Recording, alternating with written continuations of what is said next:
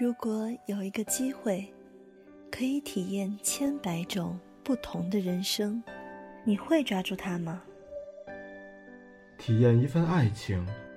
当一个女孩说她再也不理你，不是真的讨厌你，而是她很在乎你，非常非常在乎。体验一种生活。我听人讲呢个世界有种雀仔冇脚。我只可以一直咁飞啊飞，飞到攰嗰阵就喺啲风入边瞓觉。体验一次死亡。对喽，如果你活着，早晚都会死；如果你死了，你永远都活着。来吧，让我们一起追着这每秒二十四帧的画格，去体验另一份人生。亲爱的听众朋友们，你们好，欢迎收听本期《追影者》，我是你们的朋友科研。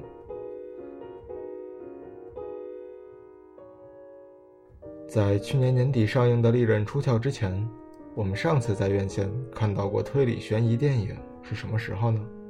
二零一七年的《东方快车谋杀案》，二零一六年《神探夏洛克：可恶的新娘》。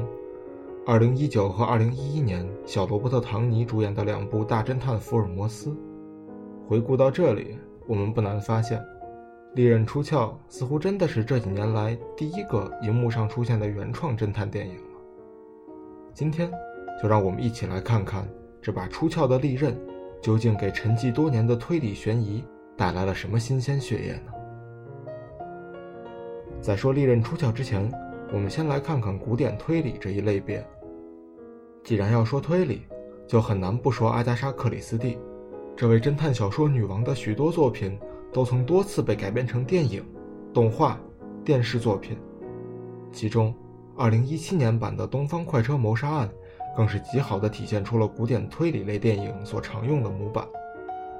影片中，著名侦探赫丘里·波洛搭乘的东方快车，因为暴风雪而不得不停在铁轨上等待救援。在一天清晨。一名古玩商人雷切特先生被发现死在了自己的包厢之中，而由于列车员会在夜间锁上车厢间的通道，因此凶手只有可能在车厢乘客之中。找出真凶，保证其他乘客安全的责任，自然而然地落到了波洛头上。My name is Hercule Poirot, and I am probably the greatest detective in the world. If there was a murder, then there was a murderer. The murderer is with us on the train now. 但当波洛开始自己的调查，他发现这名商人因出售假货树敌众多。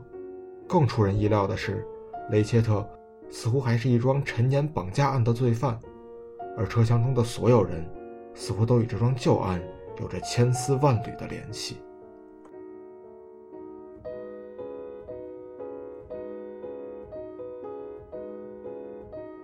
从电影的结构上讲，我们可以将影片分成三幕。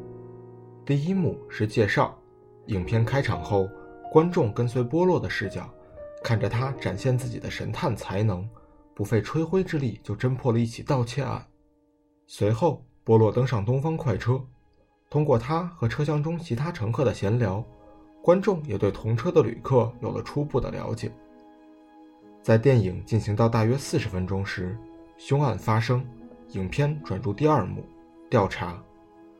波洛逐个询问车厢中的乘客，如抽丝剥茧般将案件背后的联系逐渐展现在观众面前。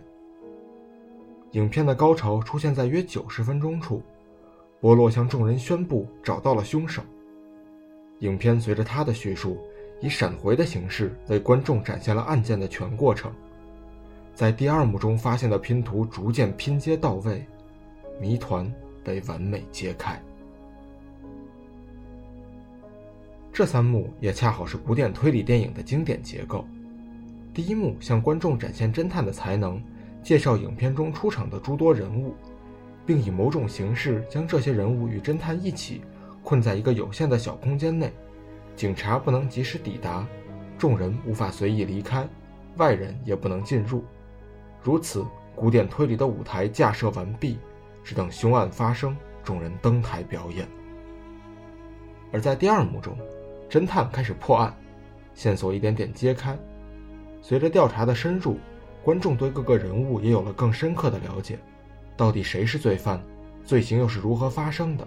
侦探将如何找出真凶？随着影片的推进，这些问题在观众的脑海中逐渐浮现，挥之不去。当结局的幕布拉开，侦探将所有人聚集到一起，灯光打下，谜底揭晓。第三幕由侦探主导，通过叙述、闪回、插叙等手段，为观众解开谜团，回答第二幕中在观众脑海中回荡的那几个问题。古典推理类电影大多可以套进这三幕的模板中。这类电影我们可以形象地称为“是谁干的”。因为在观影过程中，观众的参与感、紧张感和影片结束时获得的满足感，都来源于这一简单的核心问题：如何给观众展现出恰到好处的线索，让结局的揭秘既不显得突兀，也不能在意料之中，是这类电影最关注的问题。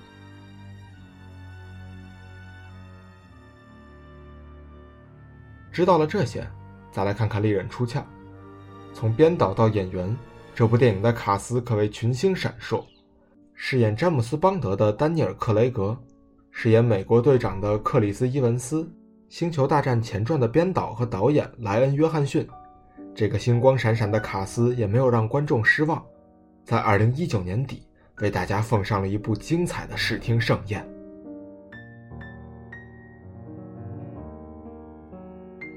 利刃出鞘的故事发生在一个富翁的乡间豪宅。小说家哈兰·斯隆比凭借自己的天赋和努力获得了大量财富，他的家人们在豪宅中齐聚一堂，为哈兰庆祝八十五岁生日。但第二天，哈兰却被发现在房间中自杀身亡，留下了丰厚的遗产。大侦探布兰科受匿名雇佣，和警方一起调查这桩案件，但在调查过程中，他却有了惊人的发现：表面上和睦的斯隆比一家。背地里似乎暗流涌动，每个人都有作案动机。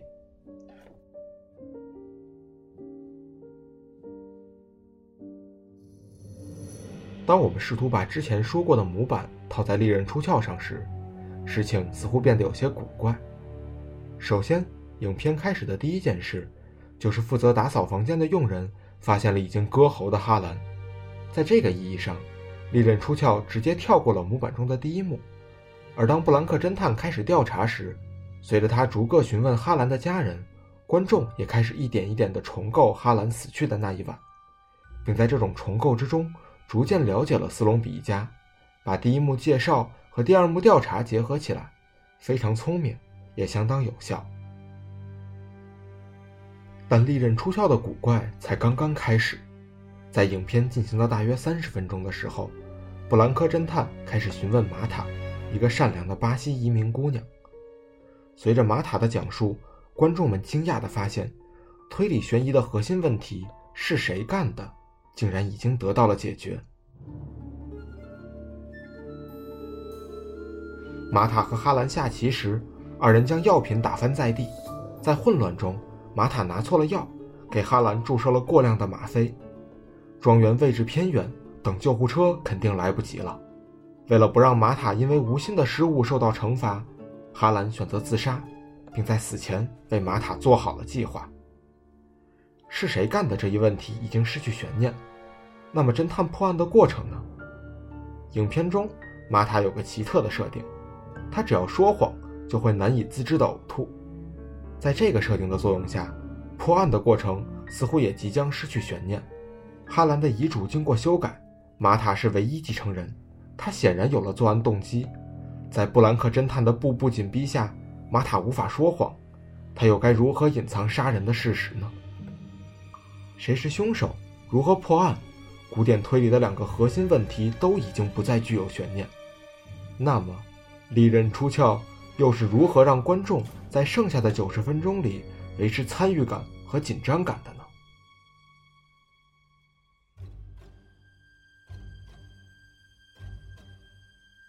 在影片的三十二分钟，当布兰克侦探开始询问玛塔时，他抛起了一枚硬币。Think very carefully. And with as much detail as possible. Tell us what happened in that half hour.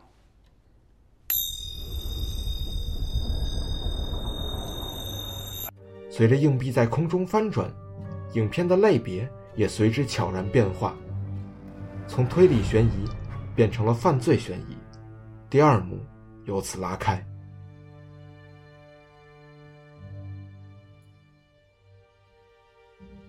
与推理悬疑以侦探为主视点的习惯不同，在犯罪悬疑中，警察和罪犯的地位是对等的。影片营造的悬念不再是谁是凶手，而是警匪博弈。God, you're not much of a detective, are you? Well, to be fair, you make a pretty lousy murderer.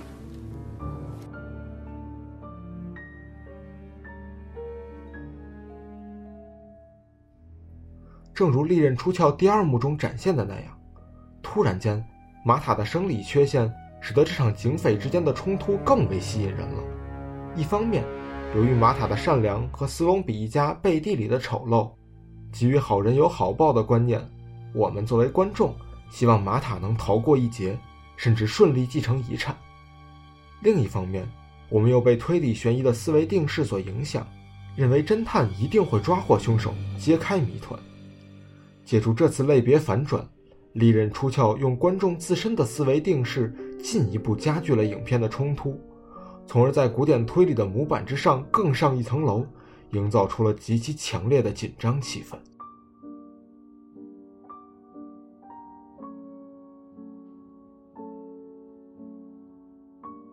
随着调查的进一步深入，哈兰的外孙兰森利用玛塔不能说谎的特点。从他口中得知了事情的真相，并用这真相来威胁玛塔，让他和自己分享哈兰的遗产。玛塔同时面对着来自兰森和布兰科的压力，再加上良心上的谴责，戏剧冲突达到了顶峰。面对哈兰的血检报告这一决定性证据，玛塔最终决定坦白真相。可血检报告却显示，哈兰的血液完全正常。没有任何致死性药物的痕迹。伴随着布兰科侦探的怒斥，影片进入最后一幕。Excuse me. You have not been good to her. You have all treated her like shit to steal back a fortune that you lost and she deserves. You're a pack of vultures at the feast. Knives out, beaks bloody. Well. You're not getting bailed out. Not this time. Miss Cabrera has decided, definitively, not to renounce the inheritance. What? What? Furthermore, it will be my professional recommendation to the local authorities that the manner of death in the case of Harlan Thromby is ruled as suicide. 利刃出鞘再次完成了一百八十度转弯，从犯罪悬疑回到了推理悬疑。正如布兰科侦探所说，在甜甜圈的中心 还有一个更小的甜甜圈，这个更小的甜甜圈的中心还有一个需要填补的漏洞。第三幕再次将影片带回推理悬疑的模板，布兰克侦探指出真凶，将他押上警车。自此，哈兰自杀案的谜底全部揭开，影片也迎来了最后的终结。